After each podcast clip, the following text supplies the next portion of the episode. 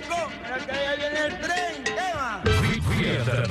Desde muy temprano, Isbemar Jiménez te acompaña en el tráfico para hacer tu cola más amena y ligera. Con noticias, el reporte del tránsito y la música fresca para tus mañanas. Y vamos rodando para allá, estar escuchando a Isbemar Jiménez. Esperamos contar con la bendición de Dios y del comandante supremo de la Revolución Bolivariana, quien nos acompaña todos los días desde el cuartel 4 de febrero con su ardimiento revolucionario. Vía Alterna, un espacio para la discusión, para el análisis político y para el trabajo ideológico. Todos los lunes, miércoles y viernes, de 6 y 30 a 9 de la mañana. Qué bueno. Por 102.3 FM.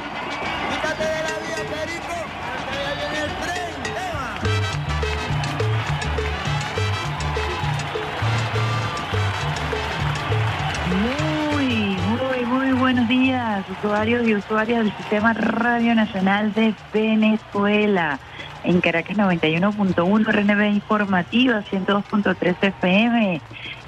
También nuestro canal juvenil 103.9 está conectado con nosotros a esta hora. Lo hace Salsa Caribe, donde la salsa vive 102.3 FM. Hoy es viernes, tú lo sabes, y estás en sintonía de la mejor vía de todas tus mañanas, vía alterna, la mejor música, la mejor información y una lluvia de besitos de coco con piña. En la cabina se encuentra Miguel Garrido. En la consola, el pulpo brazón, en quien les habla hasta ahora, 7 y 2 minutos de la mañana de hoy, viernes 12 de marzo del año 2021. Isbemar Jiménez. No escuché la lluvia de besitos, brazón. Hoy es viernes. Hoy tenemos que llenarnos de amor y vamos a disfrutar además de la buena música que vamos a estar compartiendo desde las 7 de la mañana hasta las 9. Esa hora en donde nosotros comenzamos a prepararnos para arrancar la mañana con el pie izquierdo y la mano en el corazón. Como siempre, esperando contar con la bendición de Dios, con la bendición del comandante eterno, el comandante supremo de la Revolución Bolivariana, quien nos acompaña todos los días desde el cuartel 4 de febrero, cuartel de la montaña, con su llamarada eterna, llamarada que es escoltada por la gloriosa Milicia Nacional Bolivariana. También esperamos contar con la bendición del comandante Eliester Otaiza Castillo, hijo de San Blas Valencia, Estado Carabobo, ejemplo de lealtad absoluta. El comandante Chávez a la constitución de la Revolución Bolivariana, la Constitución Bolivariana, lealtad absoluta como soldado a la Fuerza Armada Nacional Bolivariana, lealtad al pueblo, lealtad al presidente obrero y chavista Nicolás Maduro Moros. Hoy es viernes y está haciendo frío. Pachequito parece que se resiste a regresar a Galipán, al Guaraira, Repano, pero nosotros te vamos a poner en calor con la información y la buena música que vamos a estar compartiendo a partir de este momento. Arroba RNB Informativa, arroba RNB Activa FM. Por Twitter puedes seguirme, arroba Rusia Piso B ya que mi cuenta Isbe Piso Bolivarian fue anulada por Twitter hace ya más de un año. Pero no importa, hemos seguido trabajando e interactuando y poco a poco acumulando seguidores. Síguenos entonces a través de Rusia Piso arroba y también Instagram Isbe Piso Bolivarian. Vamos a arrancar esta mañana con una información que nos da a conocer primero Cancillería y luego Fundalatin. Fundalatin es una organización, allí tenemos que recordar a un gran luchador, al padre Vive Suriá, también hermano y compañero del Sistema Radio Nacional de Venezuela, uno de esos sacerdotes que se moja los pies, acompañando al pueblo en sus luchas. Allí está nuestra querida compañera Lucián, quien ha seguido los pasos y el camino y el legado del el padre Viva Suriá en esta lucha por acompañar al pueblo. Fundalatin lamenta que Bachelet ignore impacto de sanciones sobre informe. Este jueves 11 de marzo, la Fundación Latinoamericana por los Derechos Humanos y el Desarrollo Social Fundalatin se pronunció para calificar como una acción lamentable el hecho de que el informe de la alta comisionada de la Organización de las Naciones Unidas para los Derechos Humanos, Michelle Bachelet, ignore el impacto negativo de las sanciones sobre Venezuela.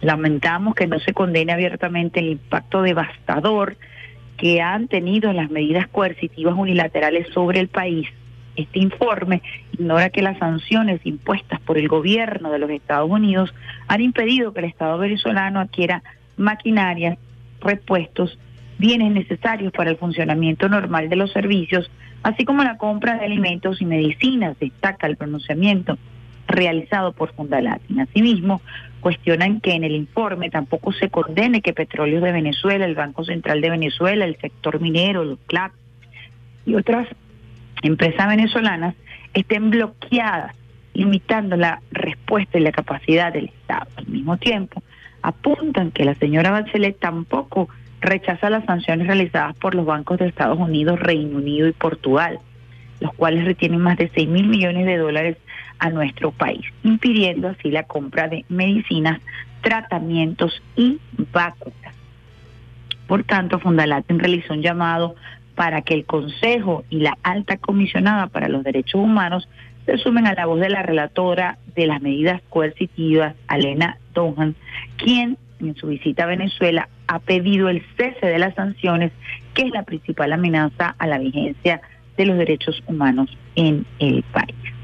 Ayer la Cancillería de la República Bolivariana de Venezuela también emitió un comunicado repudiando y rechazando una vez más la postura ambigua de Michelle Bachelet, quien además tiene un equipo aquí permanente, trabajando, investigando, haciéndole seguimiento, emitiendo informes para que el gobierno bolivariano pueda acatar las recomendaciones que desde la comisión se realizan con total y absoluta libertad.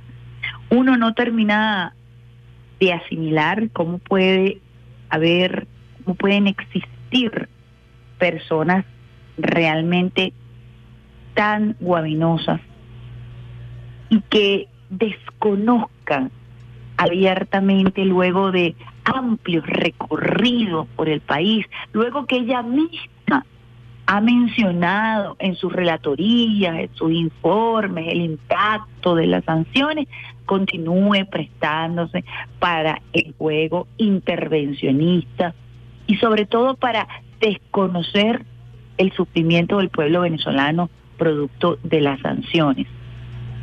En este sentido, la Cancillería ha sido, por supuesto, eh, rigurosa por instrucción del presidente Nicolás Maduro Moros para rechazar una vez más la postura de Michelle Bachelet que obedece ciertamente a la intención de fijar una matriz de opinión con respecto a Venezuela. Aquí tenemos el comunicado que ayer publicó a través de las redes sociales el canciller Jorge Arreaza sobre este tema. Comunicado, Venezuela lamenta y rechaza las desacertadas declaraciones de la alta comisionada Michelle Bachelet de la 46 sesión ordinaria del Consejo de los Derechos Humanos de la ONU. Preocupa que la alta comisionada pierda su rigor, que mencionábamos anteriormente, y objetividad ante la presión de sectores anti-venezolanos. Previamente, también la Cancillería se había pronunciado acerca de esta comisión paralela que obedece a los intereses de los países que han promovido las sanciones en Venezuela y que es un informe pagado, tarifado y que busca también agredir a Venezuela tanto o más que las sanciones porque buscan acumular un expediente en contra de Venezuela. Comunicado, Venezuela rechaza el informe de la pseudo misión internacional de determinación de hechos y ratifica que no reconoce mecanismos paralelos que pretendan entorpecer la fluida relación de cooperación establecida con la oficina del Alto Comisionado de la Organización de las Naciones Unidas para los Derechos Humanos. Este tira y encoge en torno a la Organización de las Naciones Unidas, como les decíamos, tiene un fin y es que necesitan posicionar y además añadir documentos, declaraciones para actuar en contra de Venezuela en instancias venezolanas bajo la excusa de la violación de los derechos humanos, ignorando que sí, nuestros derechos humanos están siendo violados producto de las sanciones, que sí, que los derechos humanos de los niños que se atendían con la Fundación Simón Bolívar, dependiente de nuestra expropiada sitio, expropiada porque Juan Guaidó, porque Leopoldo López, porque este tinglado de apátridas han negociado la entrega de nuestros activos con Estados Unidos, principalmente Cisco, quitándole la oportunidad a los niños que tenían que atenderse o que se atendían o que estaban esperando atenderse con esta fundación enfermedades gravísimas, pierdan la vida y pierdan la esperanza. Eso es completamente obviado por estos pseudo informes y una vez más ignorado por Michelle Bachelet. Michelle Bachelet no menciona que el Banco de Inglaterra retiene nuestros recursos, que la misma Organización Mundial de la Salud y la Organización Panamericana de la Salud han tratado de eh, intermediar para que esos recursos puedan ser adquirir, puedan usarse para adquirir las vacunas que tanto necesita el pueblo venezolano para alcanzar su máxima inmunización. Esto por mencionar dos casos sensibles que tienen que ver con la salud sin dejar a un lado lo que ha significado las sanciones para nuestra industria madre, para nuestra industria petrolera que no ha podido mantener su equipamiento debido a la negativa de la compra de repuestos y de insumos, lo que ha disminuido en un 99%, 99% el ingreso de divisas a nuestro país y que con ese 1% hemos tenido que bregar los venezolanos y las venezolanas acompañados de nuestro presidente Nicolás Maduro Moros para resistir y para pasar a la ofensiva. Quería entonces arrancar el programa Vía Alterna el día de hoy con esta información, que es información de primera página para ustedes usuarios y usuarios. Hoy es viernes, vamos a arrancar con un tema divino, sabroso, de cultura profética, la espera.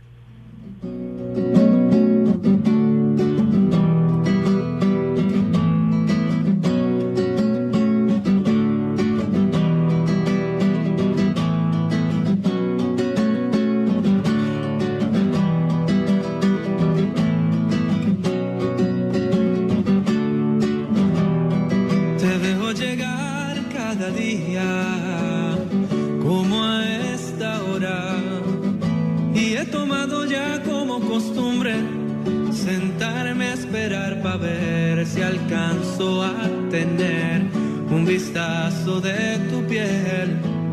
Por eso sigo fiel cada día en la espera, tomando tus gestos como madriguera. Que tu tranquilidad me cualiza y ya quiero conocer lo que te mueve eso que te hace ser tan intensa mujer de expresión tan sincera. Y vuela, las horas vuelan y vuela el pensamiento con la intriga como mariposas, vuelan en la barriga y vuela los días vuelan, mil oportunidades para conocerte vuelan. Ay, pero yo ya le cogí el gustito a la espera.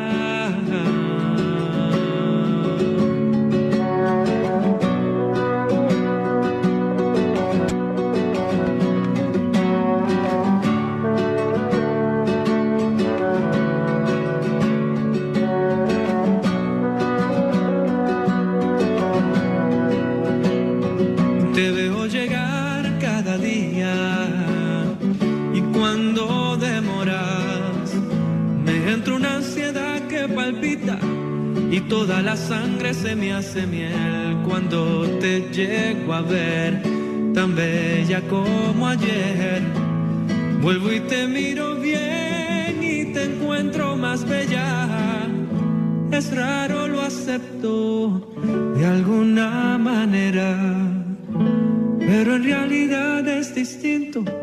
En ti veo luces que no veré, dudas que no sabré, cosas sencillas que me encantaría tener una vida completa, pero vuelan, las horas vuelan y vuela el pensamiento con la intriga como mariposas.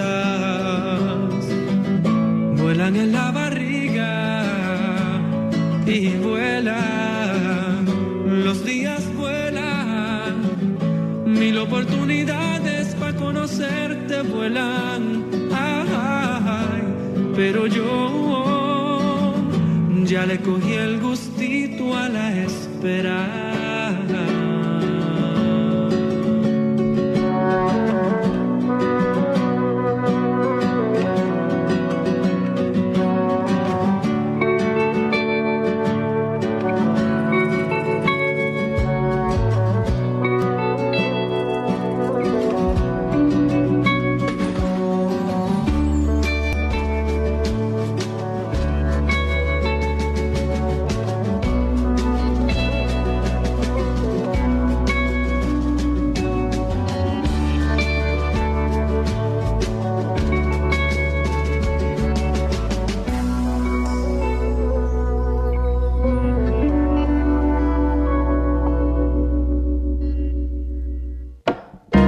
Escuchando la mejor vía de tus mañanas. Vía Alterna, vía Alterna con Isbe Mar Jiménez.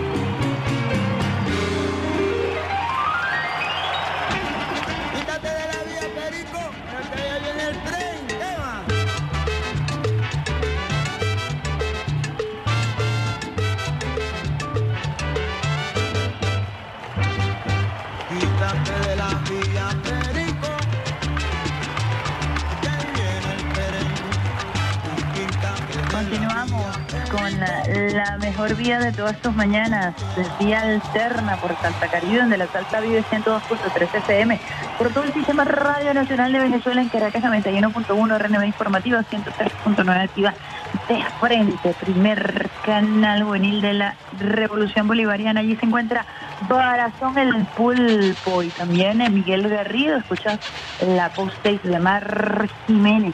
¿Quién te acompaña desde bien tempranito? Hoy es viernes y quiero que la pases rico, que la pases sabroso y que amanezcas con la mano izquierda puesta en el corazón y arranques también con tu mano izquierda, con tu pie izquierdo, para que tengas un excelente día con una lluvia de besitos de coco con piña que te lanzamos desde aquí, desde las ondas hercianas, con tapaboca inclui- inclusive, entendiendo que estamos en semana radical. A propósito de las vacunas que varios mercados están eh, desarrollando para tratar de llegar a una inmunización de rebaño en la humanidad.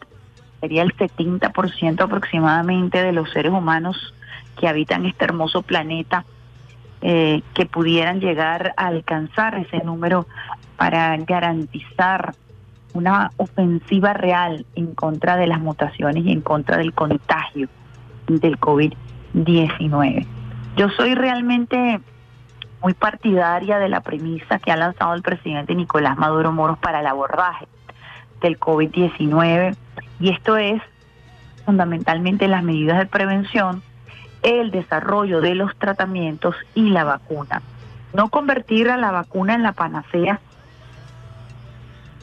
que va a resolver todos los problemas, primero porque es muy temprano y este virus tiene una gran capacidad de mutación. A mayor número de contagios, mayor capacidad de mutación. Por eso es que es muy importante la prevención y estamos en una etapa fundamental para fortalecer todas las medidas de prevención.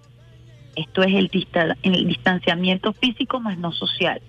Ojo con esto, distanciamiento físico más no social. Claro, es un término que se ha venido desarrollando a propósito de las investigaciones que tienen que ver con el aspecto emocional que se ve muy afectado por el COVID-19. No pierdas el contacto con tu familia. Igualmente, puedes comenzar a trabajar a través de diversos mecanismos, guardias, teletrabajo, en fin, mantener contacto con tus seres queridos, con tus compañeros de trabajo, con la actividad física. Por eso es importante el distanciamiento físico y no utilizar el término de, eh, perdón, el distanciamiento el distanciamiento eh, físico más no social, exactamente.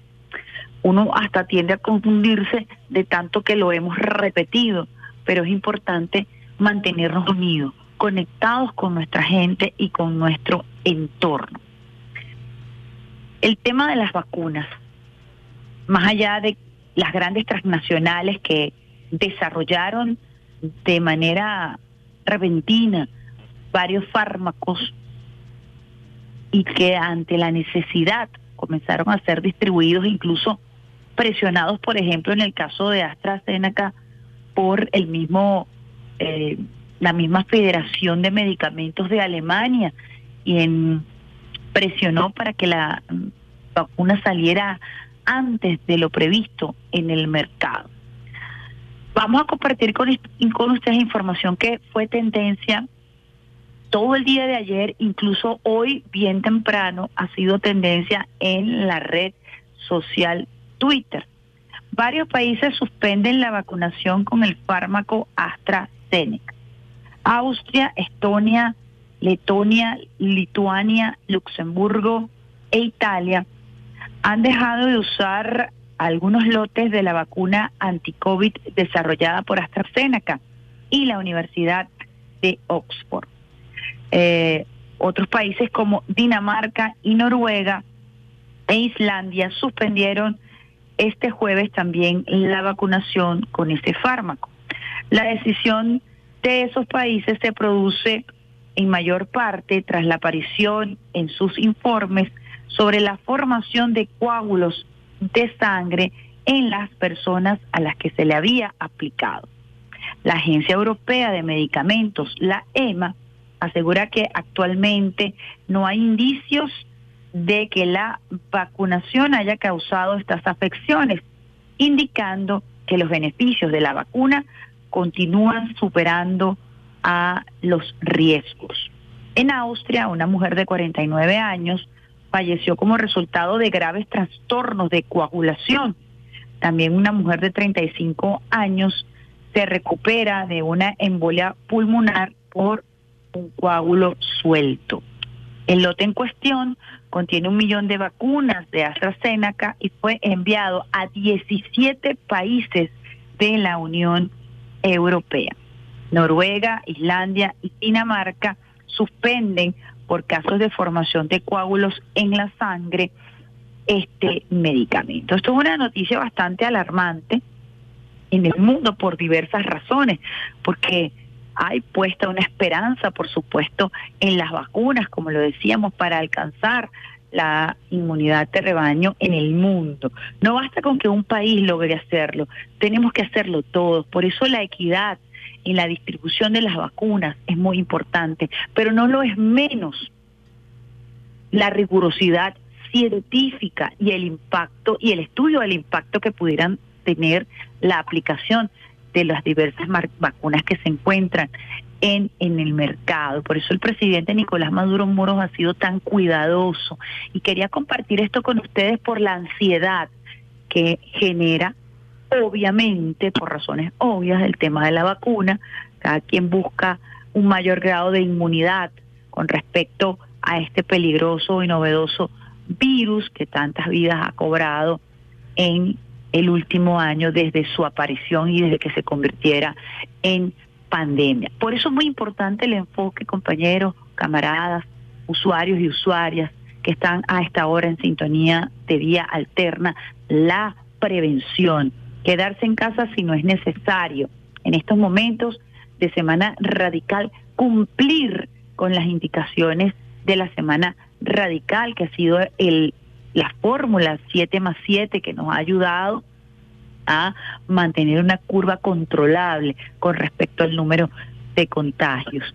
Es importante continuar trabajando en el desarrollo de medicamentos, tratamientos que nos permitan curar el COVID-19. Recordemos que la vacuna no cura, la vacuna te inmuniza y de allí el esfuerzo y además el hincapié que hace el presidente Nicolás Maduro Moros acerca de los tratamientos para poder curar al COVID-19. Eso también nos va a ayudar muchísimo como humanidad y por eso Venezuela está con el carbativir y con otras moléculas tratando de desarrollar medicamentos que nos permitan disminuir la carga viral hasta erradicar el virus del cuerpo.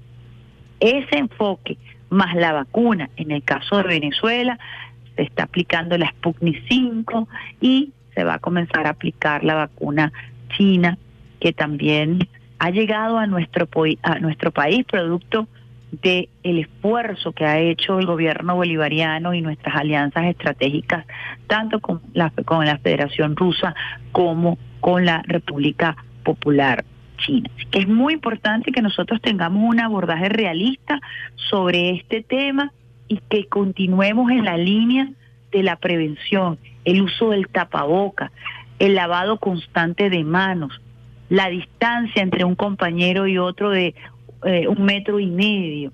Muy importante cuidar que las actividades que se vayan a realizar la semana de flexibilización eh, sean al aire libre para evitar eh, los espacios cerrados, los aires acondicionados que son espacio caldo de cultivo para la transmisión de COVID-19. Muy importante, muy importante que sigamos por la senda de la prevención y que estudiemos mucho también todo lo relacionado al tema de las vacunas. Imagínense, por ejemplo, en Estados Unidos que se está aplicando la AstraZeneca en un número eh, bastante importante de pobladores a este momento. A Biden le acaban de aprobar en el Congreso de los Estados Unidos recursos extraordinarios para enfrentar el desastre que en materia de salud dejó Donald Trump, convirtiendo a los Estados Unidos y a Brasil por otro lado, en los países con mayor número de contagios y de decesos en el mundo. La cepa brasilera es para América Latina y para el mundo un riesgo eh, lamentable, entendiendo que en Brasil pueden morir 3.000 personas al día y ya van ya 2.500.000 y un poco más de fallecidos en esa nación. En los Estados Unidos estamos hablando de más de 500 mil muertos producto del COVID-19 y allí está la conocida cepa californiana que se llama Scary, de miedo, de lo peligrosa que también es esa nueva cepa. Ante esto, evitar el número de contagios sería lo ideal para que no se continúen desarrollando nuevas cepas del COVID-19. Vamos a una pausita. Lo hacemos con el nicaragüense, el salsero Luis Enrique, desesperado. Y al regreso mucho más de la mejor vía de todas tus mañanas, vía alterna.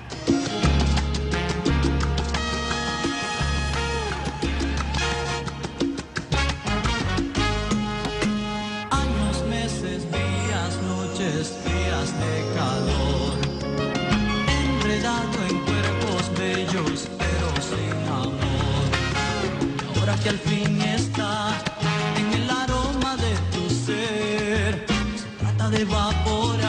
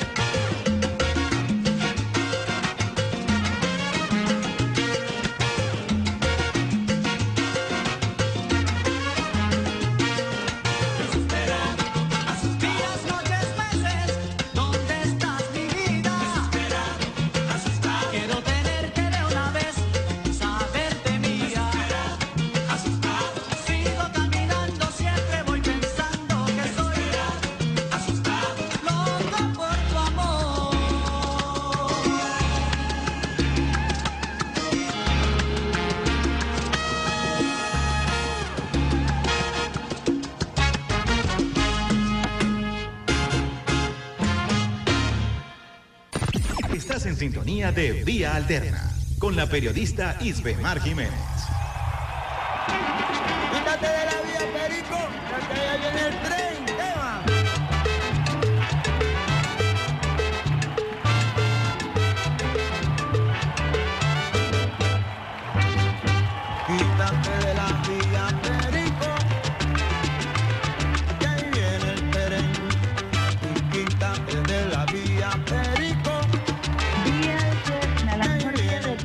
Mañanas por Salsa Caribe, de la Salsa Vive 102.3 FM por todo el Sistema Radio Nacional de Venezuela. En Caracas 91.1 RNB Informativa, 103.9 aquí va de frente, primer canal juvenil de la Revolución Bolivariana.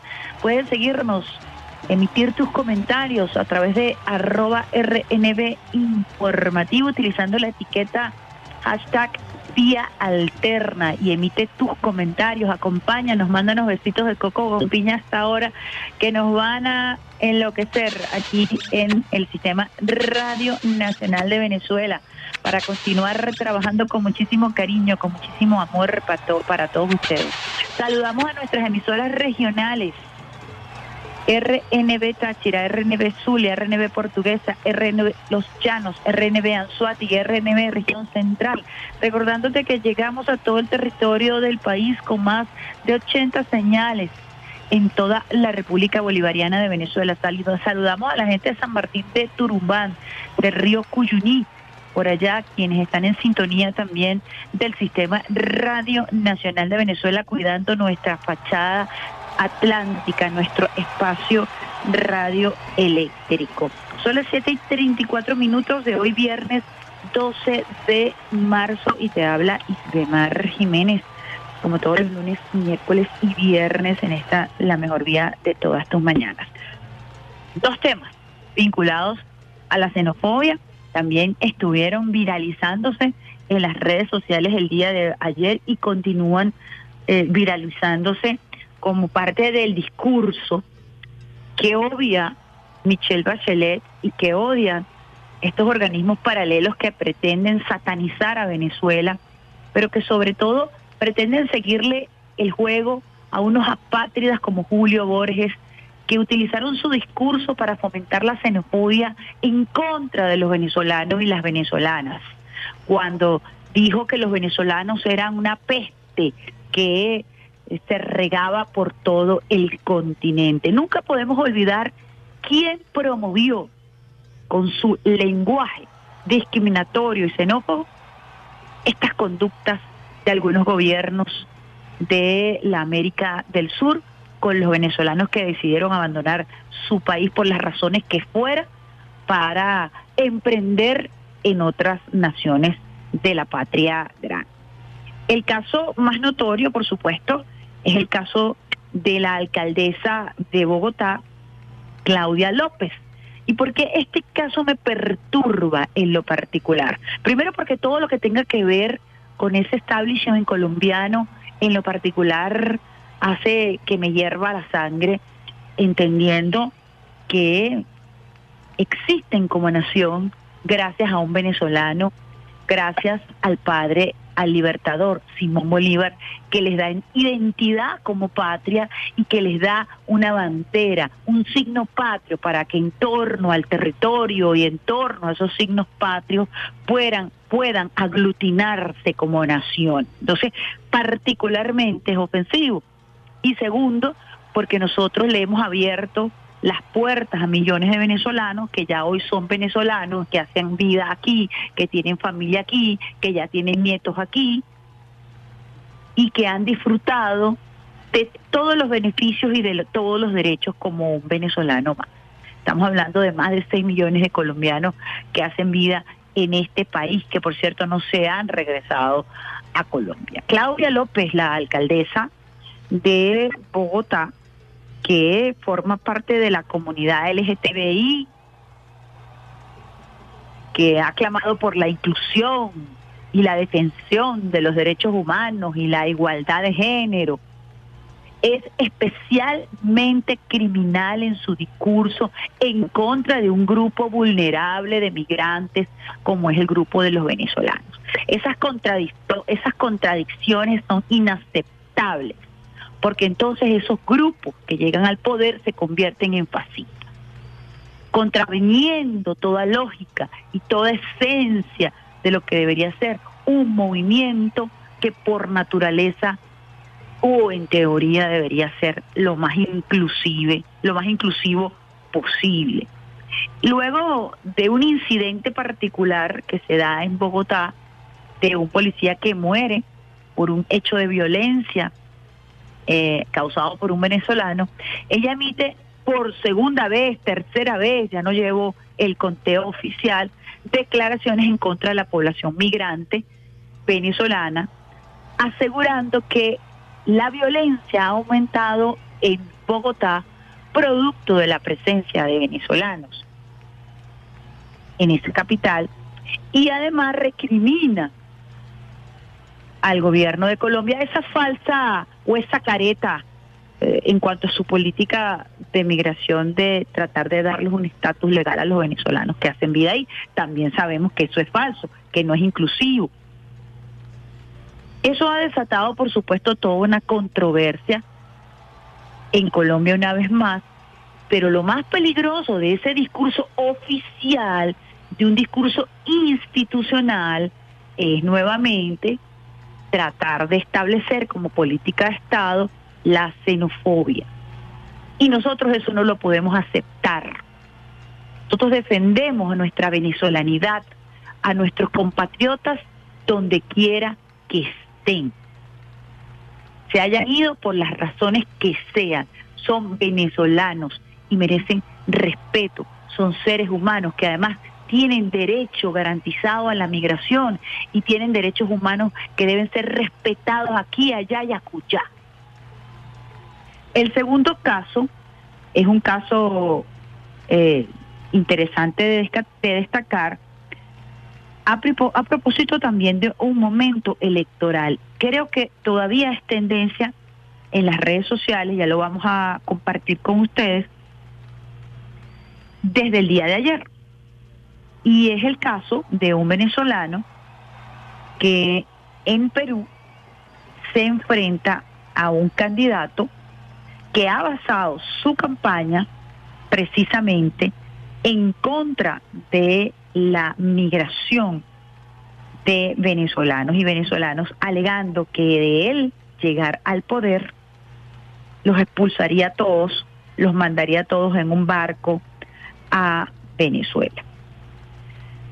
Se trata de un ciudadano que abiertamente encara al candidato presidencial de Perú, Daniel Salaverry. De manera muy valiente, lo emplaza diciéndole que por qué él se tiene que meter con los venezolanos, utilizando un vocablo muy propio de nuestro país para referirse a dicho sujeto que, como les repito, ha utilizado todo el tema de la xenofobia en Perú para distanciar a los pueblos, para generar odio y para tratar de escalar en la campaña electoral a través de la xenofobia, elemento que resulta sumamente grave. No entiendo cómo los organismos internacionales, no entiendo cómo la ACNUR, que ha recibido tanto dinero a propósito de los migrantes venezolanos en América Latina, no toma cartas en el asunto, no pareciera haber institución u organismo internacional multilateral que salga a dar la cara por los venezolanos. Nosotros sí lo hacemos, lo hacemos todos los días, lo haríamos todos los días, cada minuto que sea necesario. Es tanto así que el gobierno bolivariano se pronuncia constantemente en función de estas agresiones, en función a las agresiones que han sufrido nuestras mujeres en Perú, nuestras mujeres en Argentina y por supuesto vamos a estar abogando constantemente para que se respeten los derechos humanos y para que cese el ataque y el uso de la xenofobia en contra de los venezolanos, de los venezolanos y de las venezolanas como arma política. Así que este caso de un venezolano que enfrenta abiertamente a este candidato que ha utilizado de manera despreciable el discurso de la xenofobia para tratar de escalar posiciones es repudiable y ha sido encarado en vivo y en directo, personalmente, por un venezolano que le ha dicho sus cuatro cosas bien dichas a este nefasto personaje. Vamos a una pausita musical a esta hora, hoy es viernes, tú lo sabes, nosotros también, y vamos a hacerlo con el gran Tito Rojas. A ti volveré.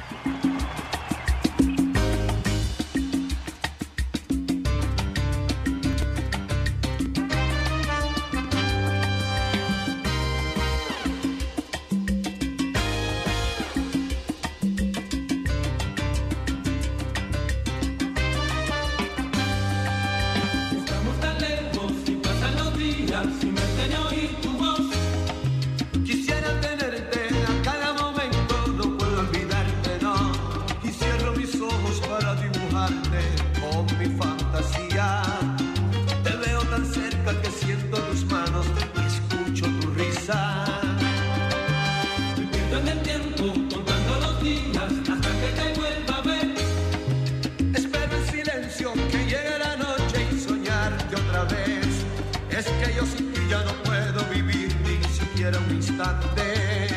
Desde que has llegado a mi vida no soy el hombre de antes.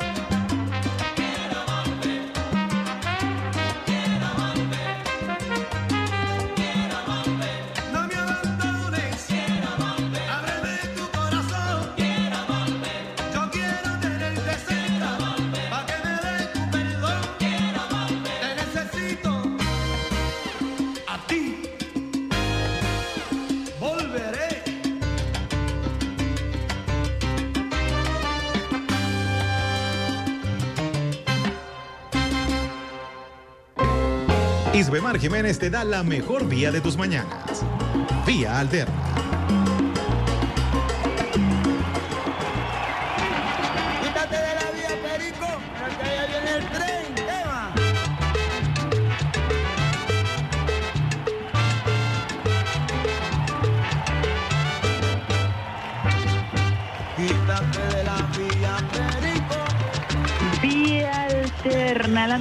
De todas tus mañanas, lunes, miércoles y viernes a partir de las 7 de la mañana. Por la señal que recorre la patria, Sistema Radio Nacional de Venezuela, 91.1, RNB Informativa, 103.9, Actívate Frente, primer canal juvenil de la Revolución Bolivariana. Hoy es viernes, Salsa Caribe, donde la salsa vive, 102.3 FM también, conectados con esta, la mejor vida de, todos, de todas tus mañanas. A esta hora escuchas la voz de Isbemar Jiménez con una lluvia de besitos de coco con piña para arrancarte en esta mañana de viernes. Tú lo sabes. Por eso estás en sintonía con nosotros. Utiliza la etiqueta Vía Alterna y conéctate con nosotros a través de arroba RNB Informativa, arroba RNB Activa y arroba Katy Rusia Piso B de Venezuela. Estamos conversando con ustedes y oyendo buena música. Y a propósito de ese discurso antivenezolano que ha sido pro- promovido por apátridas como Julio Borges, a quienes a mí no me gusta mencionar mucho porque empavan la vida,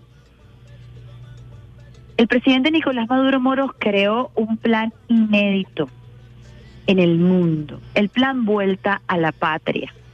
Y ha dispuesto no solamente de todos los recursos, sino de la flota de Conviasa, nuestra aerolínea bandera, autobuses, cualquier recurso que sea necesario para que los venezolanos que quieran regresar a su país lo puedan hacer de manera voluntaria, de manera gratuita, garantizando en tiempos de pandemia todas las medidas de bioseguridad.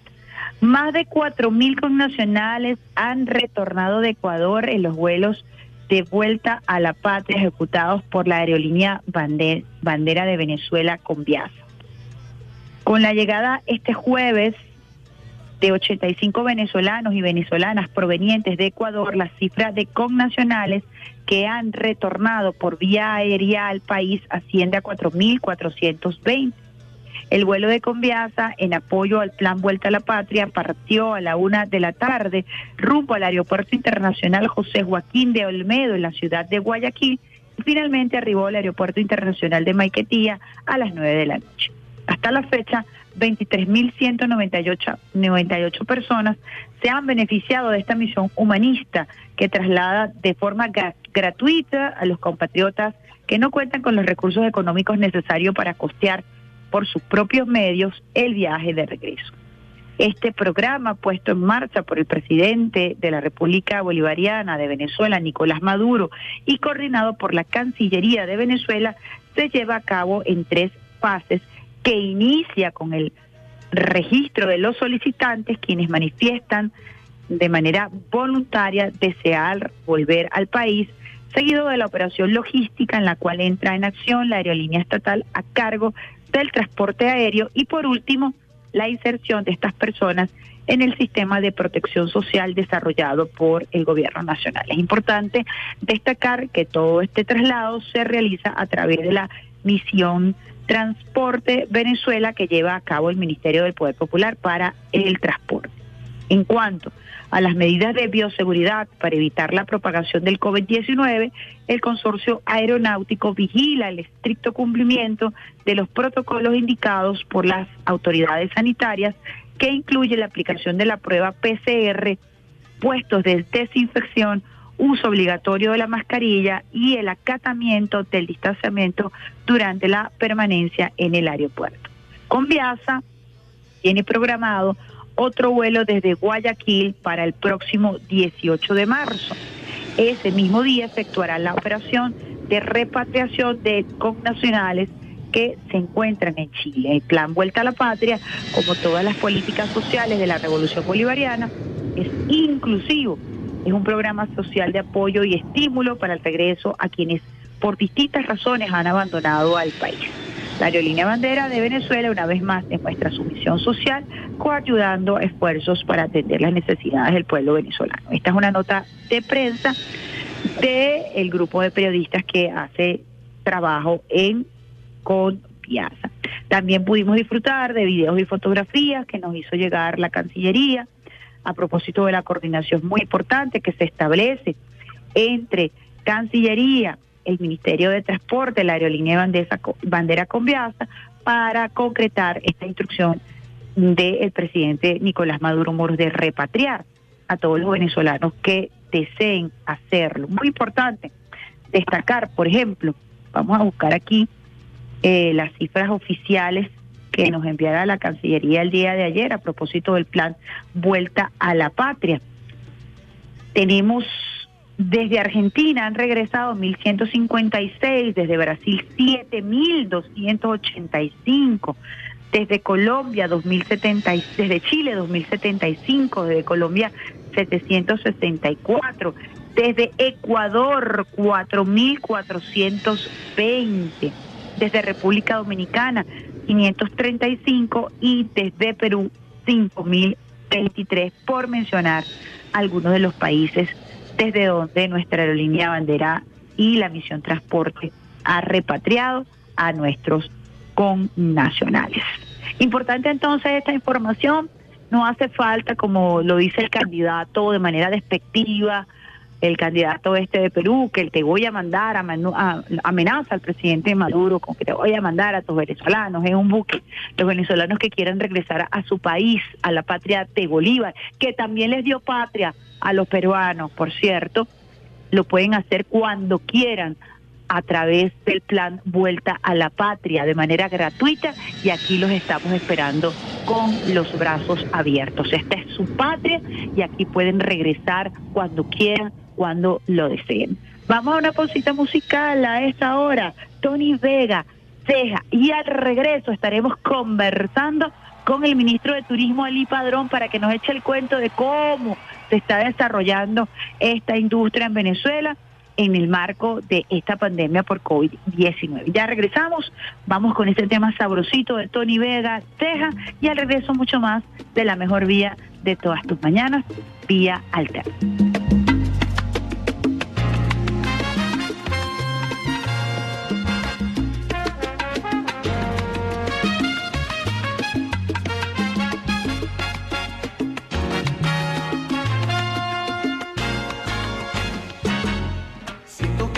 Que me quieres, lo veo en tu cara. Siento que a tu corazón le están saliendo ganas, ganas de quedarte,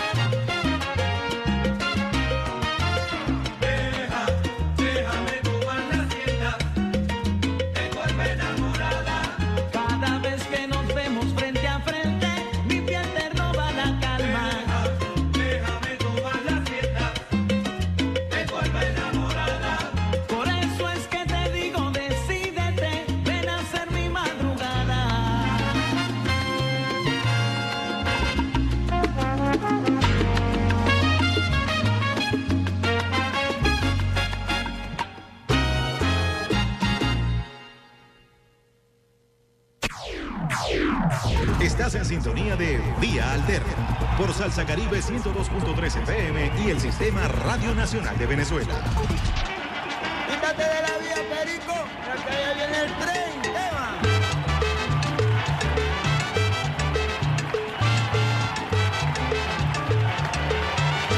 Vamos con la mejor vía de todas tus mañanas, vía alterna por Salsa Caribe, donde la salsa vive 102.3 FM y por todo el sistema Radio Nacional de Venezuela, con más de 80 señales en todo el territorio nacional, en Caracas 91.1 RNB Informativa, 103.9 activa de frente, primer canal juvenil de la Revolución Bolivariana.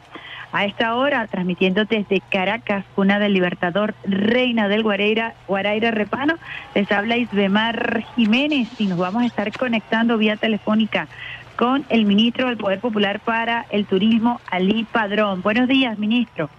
Hola, ¿cómo están, Idemar? Bueno, saludos a todos los radioescuchas, los usuarios de RNB Activa y todas las emisoras que están conectadas. Ministro, ¿cómo enfrenta usted ese reto desde esta carretera que entiendo que le apasiona el tema del turismo en medio del COVID-19? Bueno, fíjate, este, no solamente Venezuela, ¿no? Acuérdate que estamos en una pandemia mundial este, y los grandes desafíos que enfrenta el sector son eh, abrumadores, si se pudiera decir, ¿no? El, el último informe de la OMT del secretario general Surap Licasvili en el mes de diciembre señalaba que había una caída de más del 75% a nivel mundial, ¿no? Eh, la mitad de todos los destinos turísticos están en este momento cerrados en el mundo entero. Cerrados, cerrados para, no solamente para el vecino, cerrados para el mundo. ¿no? Eh, nosotros aquí, gracias a la decisión certera, oportuna del presidente en el mes de marzo, este, se, se, se pudo de manera precisa controlar la pandemia. Los números que muestra hoy Venezuela, afortunadamente, están muy alejados de nuestros países vecinos y de otros países del área, ¿no? Lo que ha permitido que se aplanara la curva de contagio y que para el mes de octubre se decidiera que el sector turismo podía empezar una apertura paulatina, este, controlada, con todos los protocolos biosanitarios ¿no? de bioseguridad.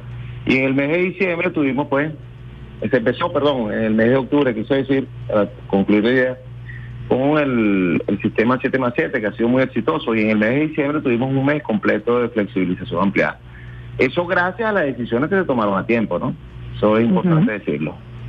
Eh, ¿Cómo enfrentamos la pandemia? Fíjate, nosotros tenemos, eh, hemos elaborado un plan de desarrollo de turismo post pandemia, que está preparado en, en medio de una pandemia. Eh, hay elementos fundamentales para avanzar en medio de la pandemia. El primero de ellos, obviamente, debe ser el control de eh, todos los controles necesarios, todos los protocolos biosanitarios que vienen derivados de decisiones en, en organismos internacionales como la Organización Mundial de la Salud, la Organización Mundial del Turismo, el Ministerio de Salud, el Ministerio de Turismo que, que elaboró una cantidad de protocolos a seguir por prestadores de servicios en medio de la pandemia, cuando así se considere, es decir, en el espacio que está permitido la semana flexible.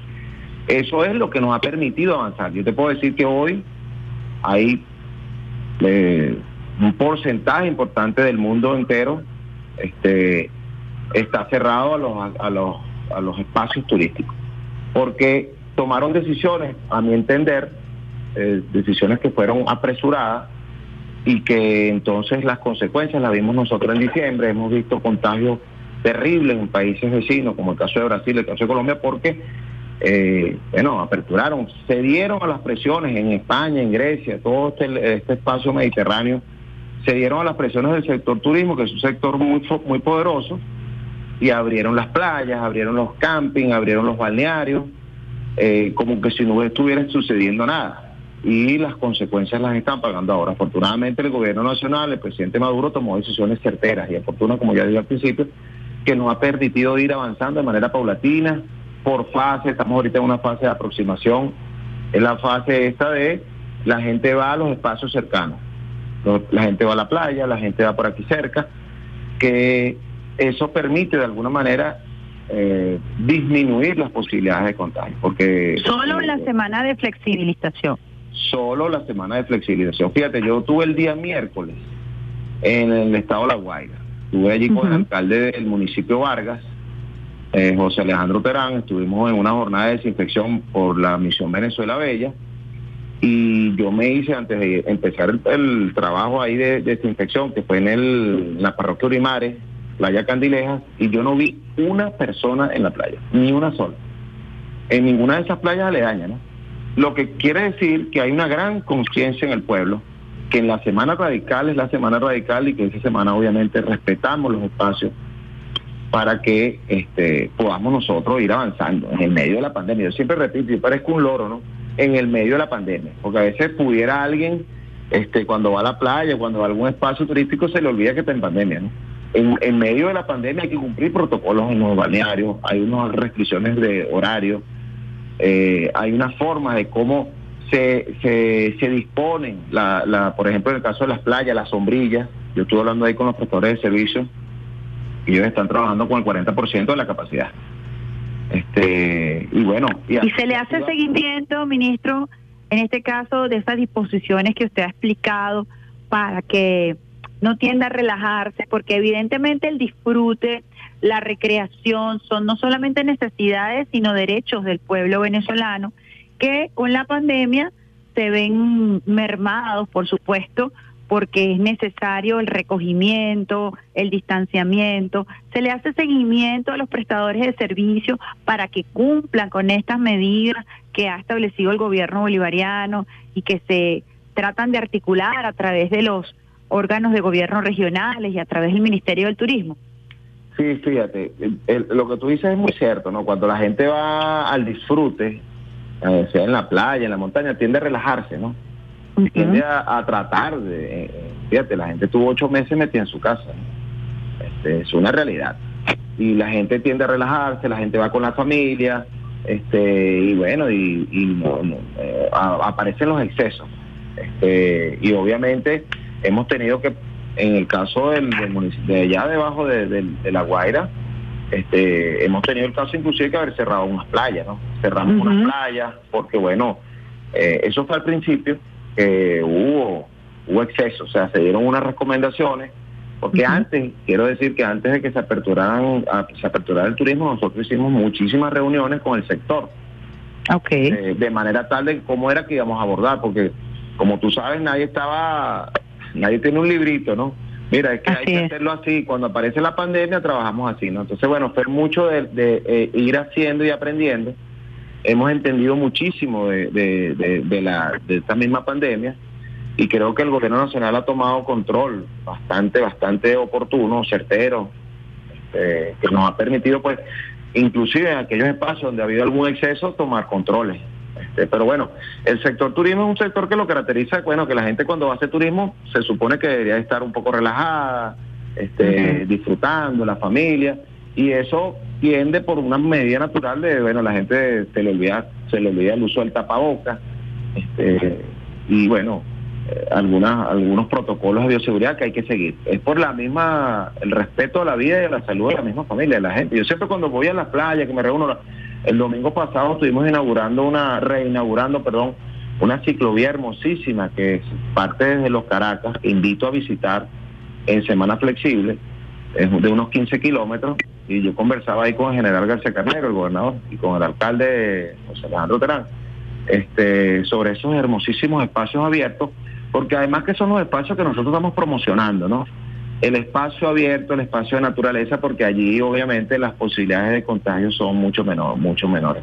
Ahí con esa, con esa maravilla de, de paisaje, de tener el mar a un, a la- a un lado, la montaña al otro, y, y que uno pueda circular con una ciclovía, es una bendición que tenemos nosotros allí. Y obviamente siempre cumpliendo los protocolos. Entonces, claro, yo me puse a hablar con los prestadores, entonces ellos mismos, ellos mismos dicen, bueno, es que a veces se nos olvida, este, sí, este, a veces pasa por aquí los cuerpos de seguridad del Estado y nos alerta, mira, está pasando esto.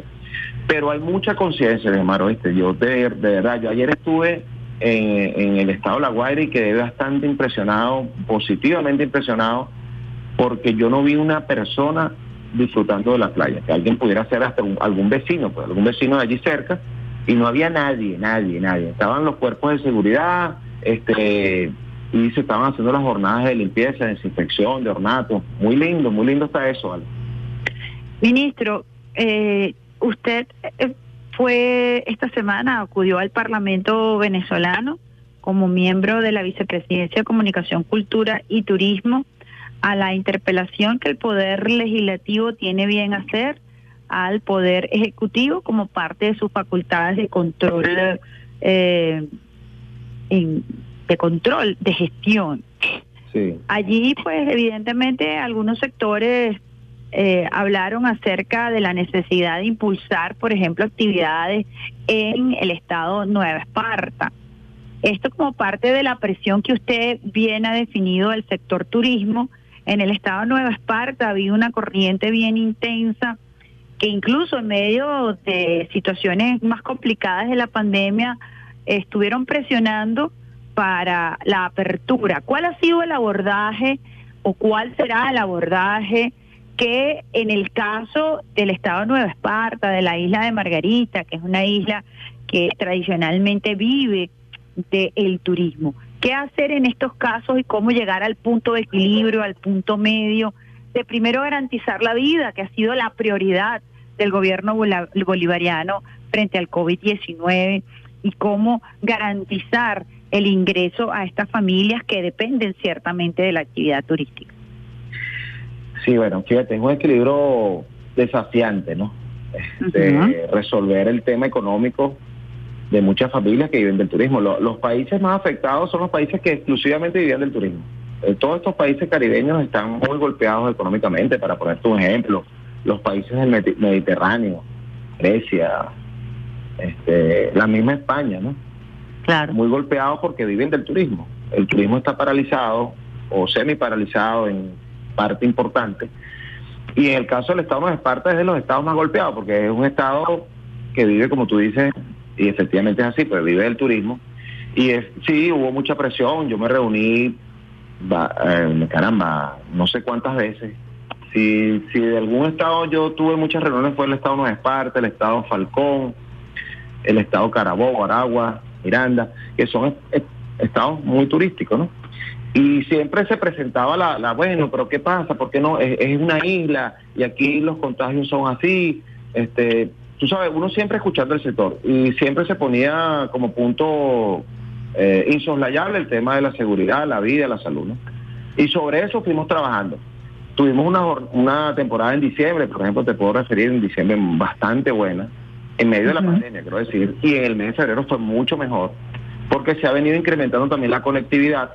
Nosotros tuvimos en el mes de diciembre más o menos vía aérea unos 30 mil personas visitaron el estado de Nueva Esparta, y en el mes de enero, eh, en, en todo el mes de en, sí, la mitad de diciembre tuvo más o menos algo así como 30 mil visitantes, y en el mes de enero fue más o menos la misma cantidad, y en febrero fue inclusive superior, ¿no?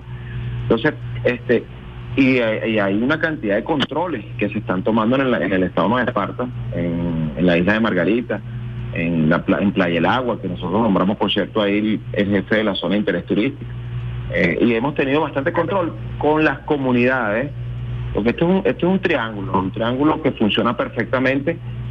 Eh, las comunidades turísticas organizadas, lo que es el poder popular, los prestadores de servicios turísticos y el Estado, ¿no? El Estado representado tanto por, su protectorado como por las alcaldías, el Ministerio de Turismo, eh, Imparques, etcétera. Ahí ha habido una buena tríada de trabajo que hemos avanzado y hay buenas expectativas, ¿no? Claro, esa, esa, a veces yo cuando estoy hablando con los prestadores de servicios, ellos a veces se les sale y me dicen, bueno, porque es que nosotros normalmente en esta época, yo le digo, ya va, no me puedes poner la palabra normal porque no estamos en una situación normal.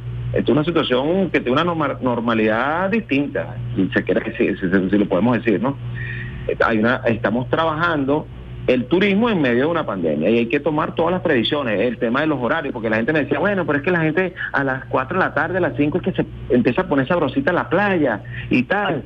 Y yo, bueno, sí, pero sabrosito todo y todo lo que tú quieras, pero no se puede. La playa hay que cerrarla a la hora que está establecida. Nosotros tenemos unos controles allí y eso, bueno, se ha venido cumpliendo. De verdad que con el nombramiento Importante que- eso que usted dice, ministro, porque también está al otro lado. Y es muy importante, es, es relevante que nosotros toquemos la- las dos visiones. Hay quienes dicen que el aumento de casos viene precisamente por ese proceso de flexibilización que se dio en carnavales, ¿no? Entonces, Sí. como usted dice, es un desafío porque hay que buscar el punto de equilibrio, ¿no? Claro. Eh, ¿Qué decirle a quienes a esta hora nos están escuchando eh, frente a la amenaza de la cepa brasilera? Eh, y bueno, y estamos conversando acerca del sector turismo.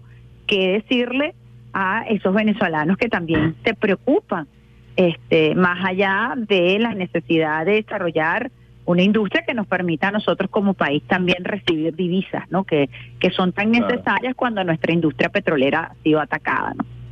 Claro, fíjate, lo- el, el primer punto, y para mí eh, no es negociable, es el punto de la, de la vida, de la seguridad, de la salud, ¿no? Eso no es negociable. Y es negociable en el entendido de que eh, hay que cumplir unos protocolos, protocolos que restringen el acceso y el disfrute. Hay un disfrute, pero está restringido.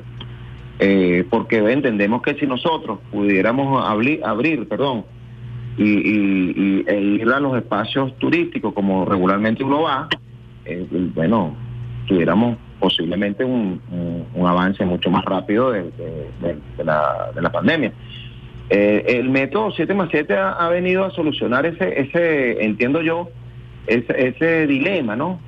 Salud y economía, ¿no? Hay una, parece que fuera un dilema, pero yo creo que ese dilema coincide, se encuentra en el momento en que podemos nosotros tener una semana para el disfrute, el goce con restricciones, con limitaciones, con controles de acceso, con controles de horario, y la semana que permite que volvamos nosotros a la curva aplanada, que es la semana radical, la semana que está controlada, la semana que no se puede ir al disfrute de los espacios, ¿no? Eh, ese, mira, yo creo que el presidente fue muy inteligente y la comisión presidencial en, este sistema que es único, yo no he estado revisando con mi equipo y no conozco, inclusive le hemos comentado a algunos compañeros de otros países y a ellos les ha parecido muy interesante cómo es que nosotros hemos venido abordando la pandemia, porque es que hay algo, algo, algo importante, más, es que no sabemos, nadie sabe cuánto va a durar la pandemia, o sea, cuánto, ¿Y cuál va a ser la evolución? No, nadie Eh, sabe, entonces... Así es.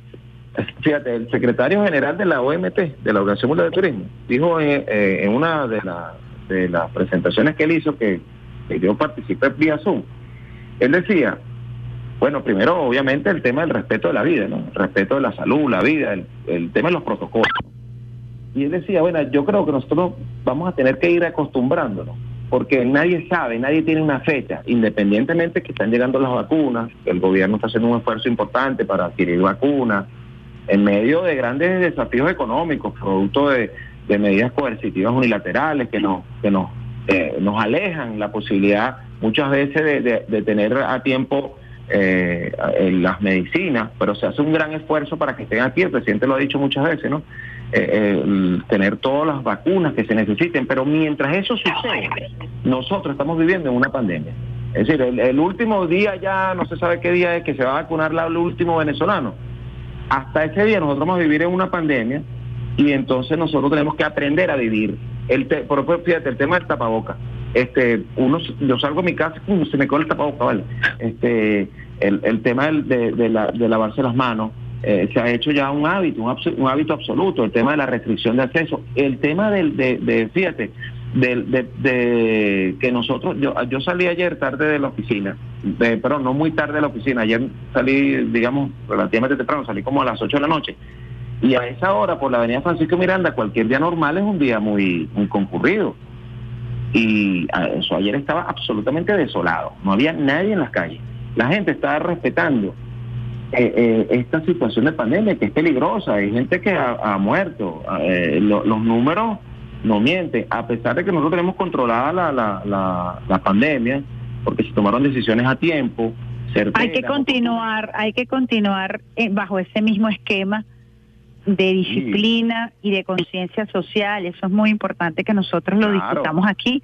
Incluso usted, como ministro del Turismo, que tenga esa claridad y que yo creo que hay que destacar algo importante que usted eh, eh, indicó al inicio de su conversación y es que esto es muy cambiante, ¿no? Y vamos aprendiendo a convivir con la pandemia y vamos aprendiendo a diseñar nuevas estrategias en función del comportamiento del virus.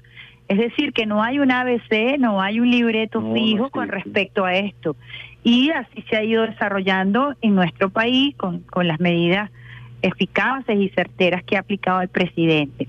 Yo quería, antes de, por supuesto, sé que usted tiene una videoconferencia y agradezco al ministro Eli Padrón que muy amablemente cambió el horario de su videoconferencia para compartir No, con nosotros. nueve, porque yo dije, de repente la conversación se pone sabrosa, porque con Islemar siempre la conversación es agradable, porque yo te escuché hace muchísimos años, y le dije a los compañeros, mira, esa con videoconferencia póngamela, póngamela para las 9 de la mañana. Ah, Este- Agradecida, ministro. Yo quería compartir con los usuarios, las usuarias, algo que me parece muy importante y que es otro enfoque en, en, en, esta, en este orden de ideas que estamos manejando, ministro, y es cuál ha sido el aporte a esta batalla contra el COVID que ha dado el Ministerio del Turismo prestando las instalaciones de sus hoteles de Benetur para la atención de pacientes asintomáticos o con síntomas leves de, leves de COVID-19. Yo quisiera que usted nos explicara un poco eso, porque me parece, además de mucha sensibilidad social, una característica propia del gobierno bolivariano, que estas instalaciones se hayan puesto al servicio del pueblo, como lo ordenó el presidente y la vicepresidenta ejecutiva, quien está al frente de la comisión presidencial para la prevención en contra del COVID-19. Explíquenos un poco de qué se trata, cuáles son los hoteles y esa información que es altamente valiosa para nuestro pueblo. Sí, fíjate, yo creo que sí, una de las grandes experiencias que tuvimos nosotros el año pasado fue eh, los hoteles sanitarios. Eh, fue una experiencia eh, muy conmovedora inclusive. Nosotros nos reunimos, yo particularmente cuando yo estaba de viceministro, estaba de ministro el, el compañero embajador ahora en China, Félix Plasencia, tuvimos una cantidad de reuniones de cómo era que íbamos a abordar, porque que ese es otro tema, cómo abordar esto que, que en un hotel gente que está contagiada, además que todo el mundo, bueno, pero y, ay, los hoteles después vamos a tener, ¿qué vamos a hacer con los hoteles después que la gente se vaya? Es una cantidad de interrogantes que nosotros fuimos avanzando con los prestadores de servicios y con los hoteles del Estado, que por cierto, los, los- el hotel del Estado, Alba Caracas, todavía está a la disposición. Tenemos todavía allí gente que este bueno tiene algún síntoma y lo estamos alojando allí con todos los cuidados necesarios. Nosotros estuvimos trabajando el año pasado con 140 hoteles. Eh, pudimos atender, eh, por ejemplo, en el, en el- en- el- aquí en Caracas, en el Benetur, en el Alba Caracas, por ejemplo, no- nosotros tenemos casi 14 mil personas y tenemos todavía ahí alojados a cientos de médicos. Eh, ¿Aló? Aló, sí, lo estamos escuchando. Sí, sí, no, que pensé que se había ido la, la conversa, se había ido el sonido. No, no, estaba Este, te, te comentaba que tenemos allí todavía eh, cientos de médicos cubanos, venezolanos, que son los que han venido prestando apoyo aquí en todo lo que es el, en el distrito capital. ¿no? Tenemos, eh, trabajamos con eh, muchos hoteles en el estado Miranda, 55 hoteles entregamos nosotros en una, una actividad con el mismo gobernador. Otros hoteles quedaron todavía trabajando con nosotros, pero en general se han trabajado con 140 hoteles. Unos han estado ya, están ya desocupados, otros los hemos venido ocupando nuevamente. Como, como decía que el señor filósofo, como vaya viniendo, vamos viendo en el tema de que, bueno, hemos venido trabajando allí, este, cómo va la pandemia, es decir, este, cómo eh, semanalmente, diariamente se le hace un seguimiento de cómo va la pandemia. Fíjate que la vicepresidenta La evolución no es, es, es planificado porque a pesar Claro. de que tienes que ir tomando decisiones en función del comportamiento de la pandemia, Correcto, ya hay unos protocolos, pues. Así es. Entonces, fíjate, si tú me preguntas, mira, yo recuerdo el año pasado, yo para esta fecha, para el día de hoy, el año pasado yo estaba en Andorra, estaba en una reunión de la Organización Mundial de Turismo. Y allí, hace exactamente un año hoy, estaba el director para las Américas de la OMT y el señor eh, presidente de la OMT hizo un, un, dio un discurso por Zoom allí, ¿no?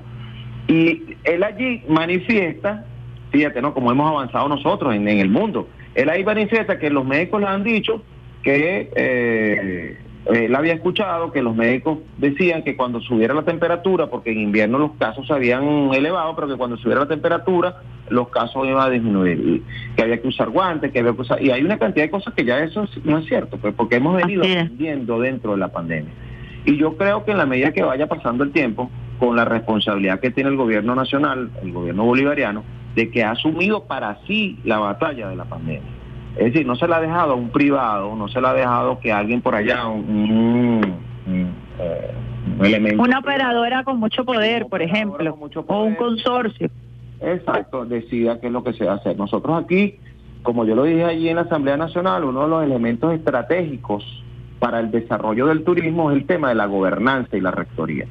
Nosotros tenemos que asumir la gobernanza. Eh, el sector turismo, un 95% es privado. Este, y bueno, eh, pudo haber alguna tendencia allí, bueno, yo hago lo que me parece. Y a través de la gobernanza le hemos dicho, no, no es lo que te parece, sino es lo que le conviene al país es lo que le conviene para que nosotros garanticemos la vida. Pero te puedo decir que eso es lo mínimo, ¿viste? porque nosotros hemos tenido una eh, conversación muy fluida con el sector privado, con los prestadores de servicios. De hecho, tanto es así que hemos trabajado con una cantidad de hoteles eh, sin problemas, sin problemas. Este, ellos obviamente ponen su- sus inquietudes, qué va a pasar con esto, y en todos los momentos, en todas las situaciones, hemos dado nosotros respuestas para que entonces hoy nosotros podamos decir, bueno, estamos dando la batalla y vamos avanzando en- de manera paulatina, por fase. ¿Cómo, ¿Cómo respondió, ministro, el sector laboral de esos hoteles que se convirtieron en hoteles sanitarios y que vieron cambiar su vida? Pues porque evidentemente eh, hay un cambio de naturaleza, de razón social, eh, por lo menos momentánea, mientras dure esta pandemia del COVID-19. ¿Cuál fue la reacción de ese personal? ¿Qué se hizo con ese personal? ¿Tuvo que ser desplazado por personal médico? ¿Cómo pudieron ustedes manejar eso? Mira, nosotros trabajamos eso de manera conjunta, porque ellos, a pesar de que en los hoteles eh, se eh, estaba trabajando de manera directa todo el personal del Ministerio de Salud, de, los- de las gobernaciones, un, un encargado del área de, alguna, de la gobernación de Miranda, para ponerte un ejemplo. Siempre había personal de los hoteles que fue capacitado en el medio de la situación, ¿no? de cómo que a hacer con el, con el, con el personal médico. Y el otro personal estaba en su casa, obviamente, ¿no? Pero te digo, mira, qué buena, qué, qué buena experiencia hemos tenido nosotros, porque yo creo que en, en la- en ese momento, como se dice en criollo, en el momento de la chiquita, chicos, nosotros damos todo, damos todo. eh, fue un trabajo y ha sido, y estoy absolutamente seguro y convencido de que seguirá siendo un trabajo de equipo. Aquí las, fíjate, la- la- la- las madres, eh, ¿cómo se llama? Las madres Las madres, las madres, las así, las que preparan los alimentos. Correcto, en las escuelas, no tengo el nombre preciso, no sé si, si tú lo tienes por allí, pero bueno, la- lo que son las, las, las compañeras que, tra- que son de los barrios, ¿viste? Las madres del barrio. Las madres del barrio, que son las que cocinan en las escuelas, ellas se pusieron a la disposición y fueron las que nosotros llevamos a los hoteles a cocinar para dar la comida a las personas que estaban allí alojadas. Fue una cosa... Es una experiencia eh, de realmente con un espíritu humanitario extraordinario grande, y además soci- socialista revolucionario. Oye, mira, yo hablé con gerentes de hoteles que yo de verdad eh, siempre pensé que podía, pues, podía, pues obviamente, porque eh, fíjate, solamente pensar que alguien va a poner su hotel y que, eh, eh, o sea, no es que alguien se va a quedar allí, es que alguien que se va a quedar allí que está que está contagiado. Y en, en medio de aquella pandemia que nadie sabe, eh, eh, las inquietudes eran demasiado y, y los gerentes me decían, no, mire, aquí estamos para ayudar, aquí estamos, esto es Venezuela, aquí nosotros lo que queremos es que avancemos. Ese fue en general, en general, te digo, eh, el discurso fue la relación que la, la que hemos tenido y la que seguiremos manteniendo, porque es un respeto, porque además que el presidente siempre ha sido eh, dado a, a esa relación armoniosa que debe haber entre el sector económico productivo, y aquí yo le pongo el apellido productivo, no el parasitario, el productivo, para avanzar. Fíjese, aquí nos está escuchando, nos está escuchando nuestro querido Pedro Infante, que está en sintonía del programa, y nos hace una acotación, nos manda saludos, por supuesto, y dice, se llama Madres Procesadoras y Cocineras del Movimiento Fernanda Bolaños, ministro. Nah, guara, bueno, gracias, Pedro. Yo ese nombre tan largo no sabía, pero sí sé que las, las señoras son mujeres muy comprometidas.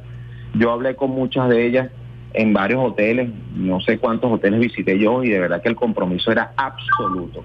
De gente que estaba allí 12 horas y no sé cuántas, mira, y la comida que mandaba el Ministerio de Alimentación y el, el- el trabajo que se estaba haciendo con la gente del Ministerio de Turismo para el tema también de los protocolos. Mira, fue un trabajo Fíjate que qué bonito eso que tú describes porque habla precisamente de la capacidad de organización, de articulación y de despliegue que existe en torno a este tratamiento particular y efectivo, eficiente que ha dado el gobierno bolivariano en torno al COVID y que nosotros debemos visibilizar.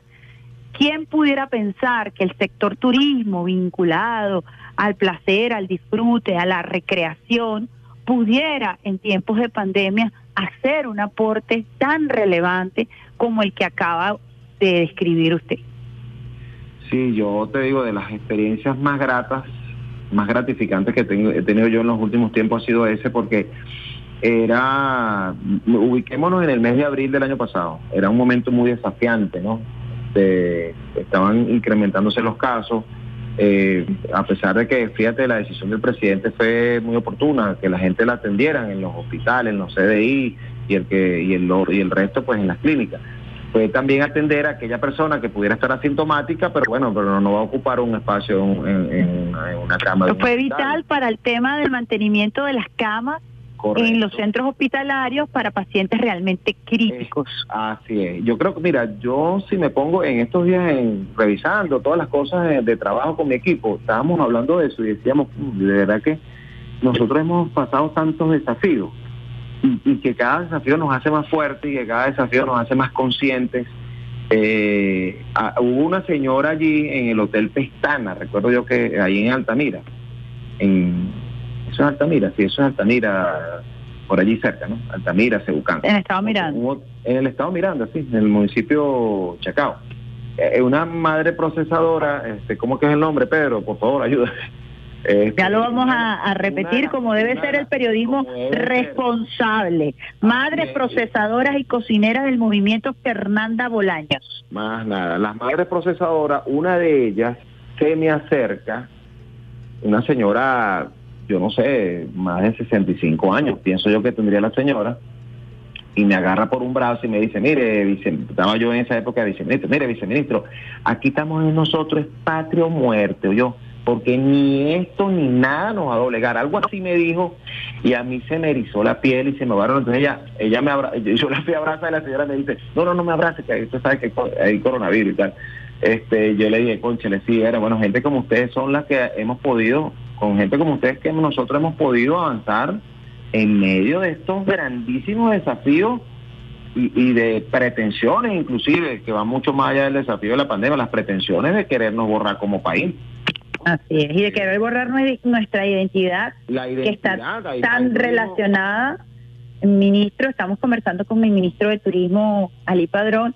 La identidad y la, y la venezolanidad, ministro, que ha sido uno de los flancos más arteros de la ultraderecha y de los apátridas, ¿no? Y que está muy vinculada a la promoción de nuestro país eh, como destino y lo que en algún momento se conoció desde el punto de vista del marketing turístico, eh, la, la, la huella y la marca país, ¿verdad? Marca país, sí. Esa marca país no es un elemento comercial, aunque así su nombre, desde el punto de vista de mercadeo, lo señale. Estamos hablando que desde el turismo nosotros defendemos la venezolanidad, la identidad, nuestras costumbres, nuestras nuestras tradiciones. Y creo que ese es un trabajo, ministro, transversal, muy interesante, que le corresponde al Ministerio, al Ministerio del Poder Popular para el. Turismo. Mira, tú sabes que, Idemar, yo, yo me siento tan orgulloso y tan feliz que desde este espacio nosotros hagamos un, esfuerzo, un trabajo para promocionar y posi- posicionar el país más bello del mundo. A mí no me queda duda de eso, porque fíjate, nosotros estamos ubicados de 193 países que hay en el mundo. Solo 17 países, por la misma Organización de las Naciones Unidas para el Medio Ambiente, solo 17 países son megadiversos solo 17. Y esos 17 países agrupan el 60% de la, de la biodiversidad del planeta. Y nosotros estamos ubicados entre los primeros 10, ¿no? Pero además, si tú le agregas a eso que el- un tercio de nuestro país está cubierto por parques nacionales, parques recreacionales, monumentos naturales, tenemos un Caribe que además nunca llega a los huracanes. El 90% del Caribe, en algún momento del año llega un huracán. En Venezuela, nuestro Caribe, jamás llega los huracanes. Sería algo muy excepcional, por una cuestión, no sé, incluso hasta por cambio climático, pero hasta ahora no, no, no sucede. Eso hace que tengamos un Caribe maravilloso con las mejores playas del planeta. Tenemos tres de los parques más grandes del mundo, el parque eh, Canaima, el Parimatapirapecó, el parque Caura, que fue creación de... El Parque Cabra, que es re- creado en Revolución y que es el parque indígena más grande del planeta. es el, es el segundo parque más grande del mundo y es el parque indígena más grande del planeta, correcto.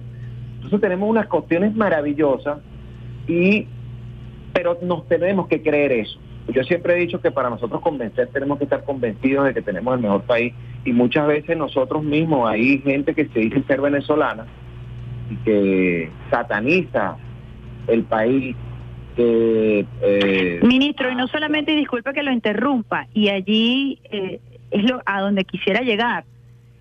Quizás estamos claros de las bellezas naturales, pero en este momento resulta de importancia vital el gentilicio, la venezolanidad, el rostro del venezolano, nuestra herencia, nuestra estirpe. Eso debe ir inexorablemente anexado a todo, a todo contenido y por supuesto a todo lo que representa la promoción de nuestro país, porque como usted lo decía al, al principio, han intentado borrarnos, arrasarnos, nuestro territorio y nuestro gentilicio. y de allí la importancia de ese mensaje y de allí el ingenio del presidente de crear una vicepresidencia de turismo, cultura y, re- y- y comunicación, ¿sabe? Correcto. Porque creo que los tres hacen una, combi- una triada perfecta. No sé si usted eh, coincide conmigo para en este momento defender la identidad de, de nuestro país. Sí, fíjate, eh, eh, Ernesto Villegas, el ministro de Cultura, gran amigo mío además, hemos tenido, hemos sostenido una agenda conjunta que va mucho más allá de las coincidencias que podamos tener. eh, como En algún evento. no, claro, eh, eh, porque fíjate, yo le dije que le he dicho yo a Ernesto y Ernesto está muy claro y, y él me, me lo ha referido también. Cada elemento cultural es un espacio para el turismo y para la promoción de Venezuela. Y cada espacio de turismo es un espacio para la promoción de cultura. Para que nosotros avancemos Venezuela, porque la marca país eh, no es una foto del Salto Ángel, no es eso, Así es. no es una foto del Salto Ángel. O del Churumerú. El, el, el Churumerú, el, el Querepacupá y Bená, como lo es. queramos llamar. No es una foto de- del archipiélago de los Rocos. No, eso va mucho más allá. La marca país es nuestra identidad. Que cuando uno diga Venezuela, te refieren a, la, a, la, a, la, a los carnavales del Callao, te refieren a nuestra gastronomía, te refieren a nuestro gentilicio, al cómo somos, y te refieren obviamente a nuestras bellezas naturales. Ese Y a todos los patrimonios que han sido declarados por la UNESCO, patrimonios inmateriales de la humanidad, que cada vez suman más. Correctamente. Fíjate el tema, yo te voy a poner un ejemplo. Yo A mí me gusta mucho el café. Y yo estoy convencido, y hay que hacer un trabajo para que eso sea así, que nosotros estemos convencidos que el mejor café está en Venezuela. El, café El mejor café y el mejor cacao. Yo que soy chocolatera 100%. chocolatero. Entonces, pero nosotros, fíjate, el tema del chocolate, quería quería tocar esto como yo a veces que me reúno. Nosotros tenemos unos chocolateros tan maravillosos. Eh, extraordinarios, gourmet y, y, y, y, y, y- y de, de, de carácter artesanal también. Ajá, pero entonces viene alguien y dice, no, vale, los, el chocolate que hacen allá en Suiza, el producto que el chocolate que hacen en Suiza es con chocolate. Es el venezolano, venezolano. es correcto. Entonces, tenemos que tener la plena conciencia y tenemos que estar convencidos que nosotros tenemos en Venezuela muchas cosas maravillosas y muchas cosas con las cuales hay que, hay que trabajar y que mejorar. Pero tenemos que estar convencidos que tenemos muchísimas cosas maravillosas y buenas. Entonces, tenemos que estar convencidos, porque si no, no vamos a poder, no vamos a poder convencer. Eso es un elemento importante. A veces yo, mira, yo ayer estaba en el día miércoles, perdón, estaba en la playa esta ahí con el alcalde, el alcalde Al- José Alejandro Terán, el, el del de- de la- del municipio de Vargas. Ajá. Y yo me puse una, en una esquina allí a ver aquella maravilla, ¿no?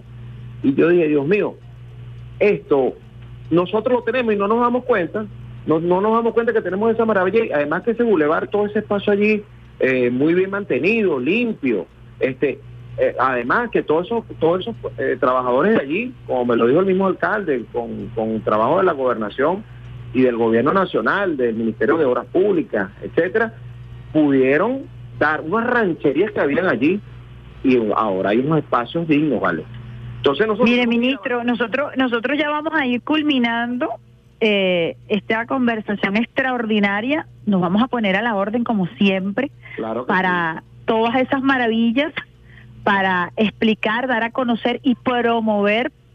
El Sistema Radio Nacional de Venezuela está a su orden, ministro, y además toda la plataforma comunicacional, como muy bien usted lo sabe y se lo ha hecho saber el ministro Freddy Ñáñez, para que podamos nosotros fortalecer esa identidad, ese trabajo cultural, político, ideológico, y hay que decirlo así de frente, porque los grandes países que promocionan el turismo lo hacen también desde una plataforma ideológica muy importante para Claro defender el gentilicio. Claro Así que yo le, le agradezco una palabra ya finales para los usuarios y las usuarias que hasta ahora están en sintonía. tan- tanto que es así. Yo no sé si tú has visto esa, esa famosa foto donde la gente se toma eh, la imagen hacia atrás que se ve el, el, el Querepacupá y Venal, Salto Ángel. Sí, claro. Y yo le dije una vez a Josué Lorca, que es gran amigo mío, y ayer tuvimos una reunión muy buena en la oficina, y le decía, que la gente se toma la foto ahí y no dice Venezuela por ningún lado. No dice, yo he visto alguna foto que es de Venezuela, no dice, ¿ves? Entonces ahí eh, Impar hizo un trabajo maravilloso de poner eh, eh, unos, unos, ah, unas imágenes donde la gente se toma su foto y dice Querepacupá y Vená, Salto Ángel. Entonces tú tomas tu foto y aparece allí. Entonces la gente en las redes la pone, ¿ves?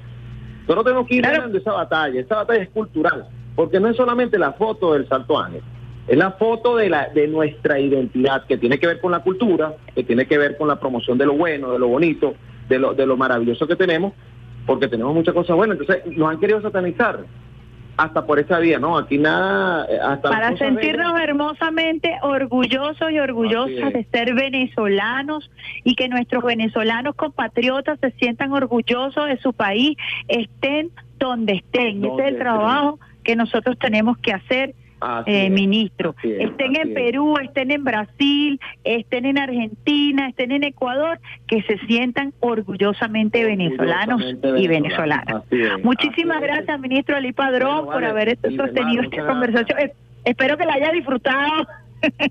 Ya, antes disfruté como... más de lo que tú crees, ¿oíste? Porque además como yo soy admirador de tu trabajo y desde hace Ay, muchas gracias. años recuerdo cuando aquella eh, la, bueno, cuando la cuando el, el golpe y tal que tú tenías, yo siempre escuchaba mi vía ra- mi, mi vía alterna. Alterna. Este, Bueno, para eso bueno, estamos, ministro. De verdad bueno, que sí, agradecida.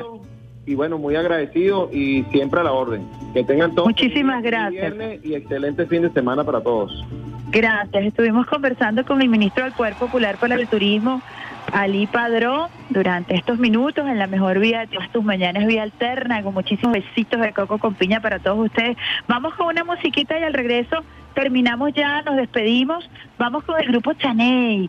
Tú ni te imaginas. Y al regreso ya nuestra despedida de vía alterna, besitos de coco con piña para ustedes hoy viernes.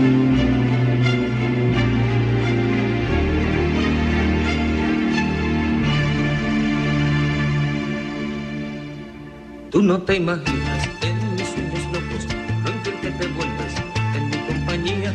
Tú no te imaginas las cosas contidas por sentirte mía.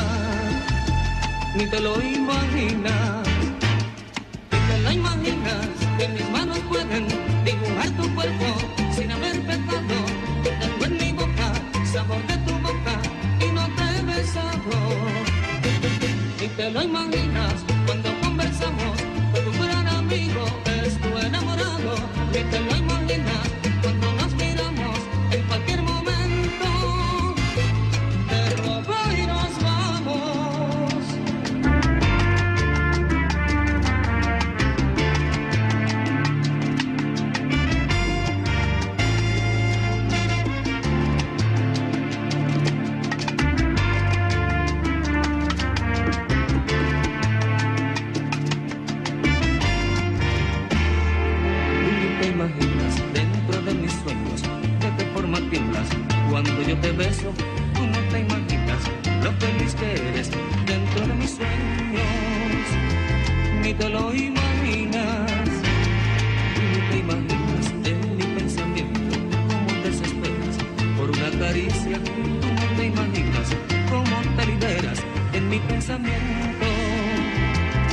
Hello.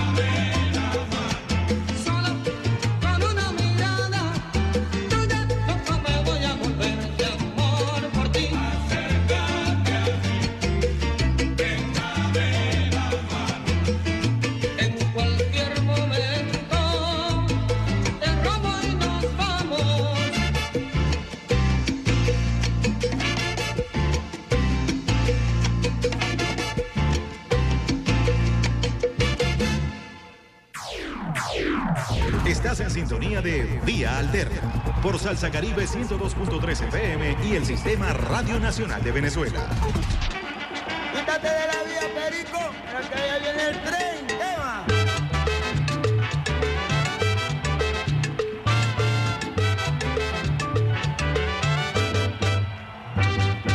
Quítate de la vía, Perico. Bueno, nosotros estamos llegando al final de la mejor vida de todas tus mañanas, Vía Alterna. Hoy es viernes, espero que hayas disfrutado con nosotros de este programa especialísimo que siempre hacemos con muchísimo amor, con muchísimo cariño, con besitos, los mejores besitos de las ondas hercianas te los damos aquí en Vía Alterna, que son besitos de coco con piña. Si vas al estado mirando, te vas a encontrar con besitos de coco con piña. En el estado de Suátegui, los besitos de coco con piña más ricos. Yo no sé, Brazón, si en Monagas hay besitos de coco con piña. Hay besitos de coco con piña también me dice Brazón, así que disfrútalos a través de las ondas hercianas todos los lunes, miércoles y viernes a partir de las 7 de la mañana. En Margarita me dicen que hay besitos Besitos de coco con piña para todos ustedes. Gracias por todos los mensajitos que nos han enviado el día de hoy de todas partes de todo el territorio nacional. Recuerda seguirnos a través de arroba RNB informativa, como lo hiciste el día de hoy utilizando la etiqueta Vía Alterna, arroba RNB Activa FM por Salsa Caribe, donde la salsa vive, vive gozándote esa buena música de mi querida salsa Caribe y puedes también seguirnos a través de arroba Catirrucia Piso P. Sin más palabras, peso de coco con piña, agradeciendo al pulpo Brazón en los controles, agarrido allí en cabina, me voy con un tema divino, sabrosito, para hoy viernes. Paquito Guzmán, son cinco noches. Necesito solo cinco noches para que sepas lo que es bueno. Besitos de coco con piña. Chao. Nos escuchamos el próximo lunes.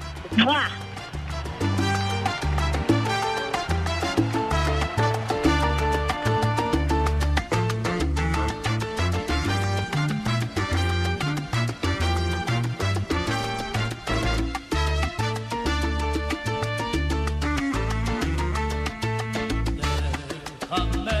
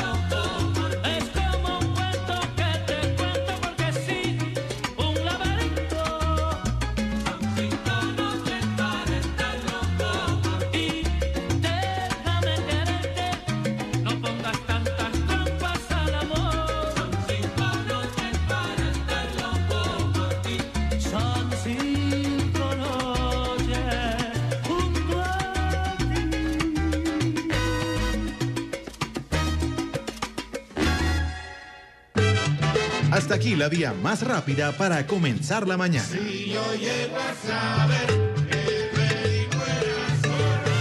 Esto fue Vía Alterna.